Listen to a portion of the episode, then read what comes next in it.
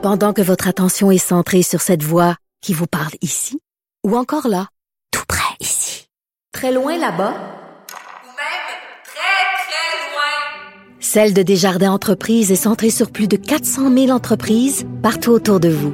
Depuis plus de 120 ans, nos équipes dédiées accompagnent les entrepreneurs d'ici à chaque étape pour qu'ils puissent rester centrés sur ce qui compte, la croissance de leur entreprise.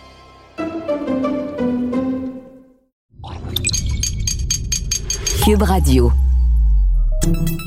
Salut, c'est Charles Tran avec l'équipe dans 5 minutes. On s'intéresse aux sciences, à l'histoire et à l'actualité.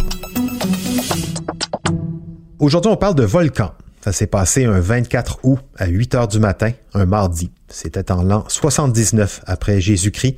Près de Naples, en Italie, le Vésuve entre en éruption, laissant sur son passage une telle destruction qu'aujourd'hui encore, ça soulève l'horreur et la fascination.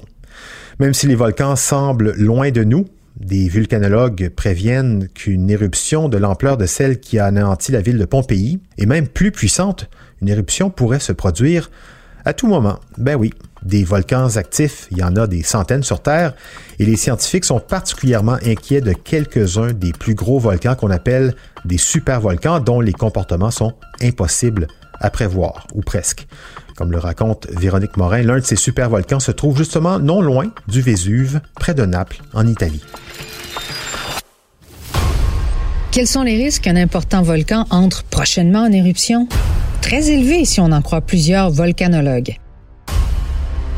Et quand ils parlent de prochainement, ils ne veulent pas dire dans 10 000 ans. Non, non, ils parlent dans les prochaines années.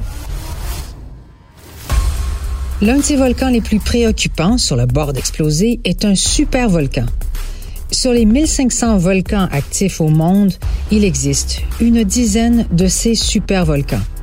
Ils se trouvent au Guatemala, aux Philippines, au Salvador qui en compte deux, au Mexique, en Éthiopie, à Taïwan, au Japon et en Italie qui compte également deux supervolcans dont le Vésuve. Et à 30 km de là, tout près de la ville de Naples, le plus terrible des supervolcans au monde, la caldeira des champs flégréens.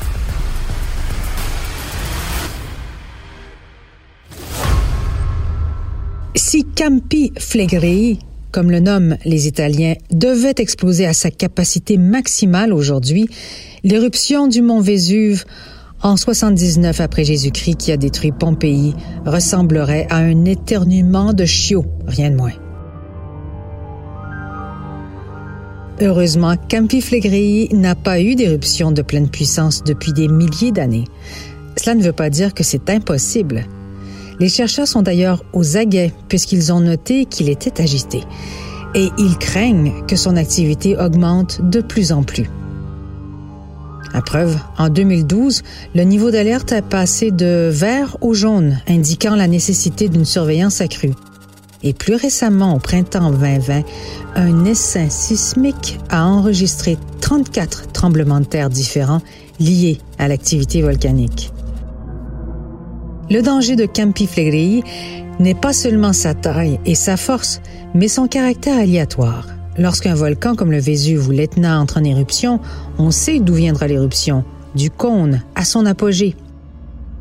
Ce n'est pas le cas des champs flégréens, puisque leur activité n'est jamais au même endroit, d'où le nom champ. Ce n'est pas une montagne, mais bien un relief assez plat. Les chercheurs ne savent donc pas où ni quand aura lieu la prochaine éruption. Un autre danger est le type d'activité. Plus de 90 de l'activité Campi Flegrei est explosive et non effusive.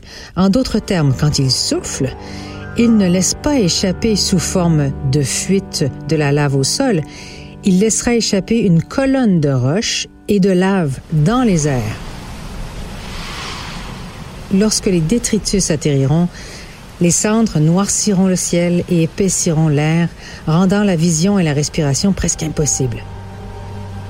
L'effondrement de la colonne provoquera un écoulement pyroclastique, c'est-à-dire une chaleur extrême pouvant atteindre 700 degrés Celsius, qui vaporisera tout sur son passage. C'est du moins ce qui s'est produit il y a 39 000 ans, date de la plus grande éruption de Campi. La roche fondue a craché 70 km de haut. Des cendres ont été retrouvées aussi loin que la Sibérie. L'explosion était si puissante que le volcan s'est effondré en une caldeira. Certains experts disent même que le refroidissement qui s'est produit dans les années suivantes a peut-être même contribué à la fin des Néandertaliens. Il y a 15 000 ans, Campi Flegrei a de nouveau éclaté. Les éruptions n'étaient pas aussi importantes, mais elle a jeté des volumes importants de tufs jaunes dans l'air, suffisant pour donner à Naples sa couleur aujourd'hui. Les gens ont creusé et construit avec la pierre locale, donnant aux palais, aux églises et même aux tunnels souterrains leur couleur dorée. Sa dernière éruption significative remonte à 1538. Comparée à ces deux événements précédents, elle était minuscule. Mais il était assez grand pour jeter des cendres de la pierre ponce à 5 km et demi de haut. Lorsque la colonne s'est effondrée, elle a créé une nouvelle montagne surnommée littéralement Monte Nuovo, mesurant 123 mètres de haut et enterrant un village entier. Si cela se produisait aujourd'hui à proximité de la troisième ville la plus peuplée d'Italie, Naples, les dégâts seraient graves. Alors, quelle est la possibilité qu'une telle éruption se produise de notre vivant? Les chercheurs aimeraient bien le savoir avec certitude, mais c'est impossible à déterminer. Heureusement, la surveillance étroite mise en place signifie qu'une éruption peut être prévue des mois à l'avance.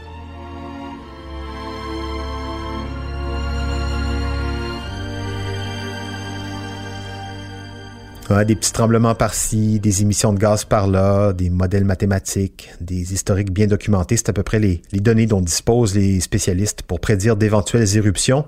Véronique parlait du Vésuve, mais plus près de nous, il y a l'Islande. Souvenez-vous, 2010, Eyjafjallajökull, Eyjafjul de son petit nom.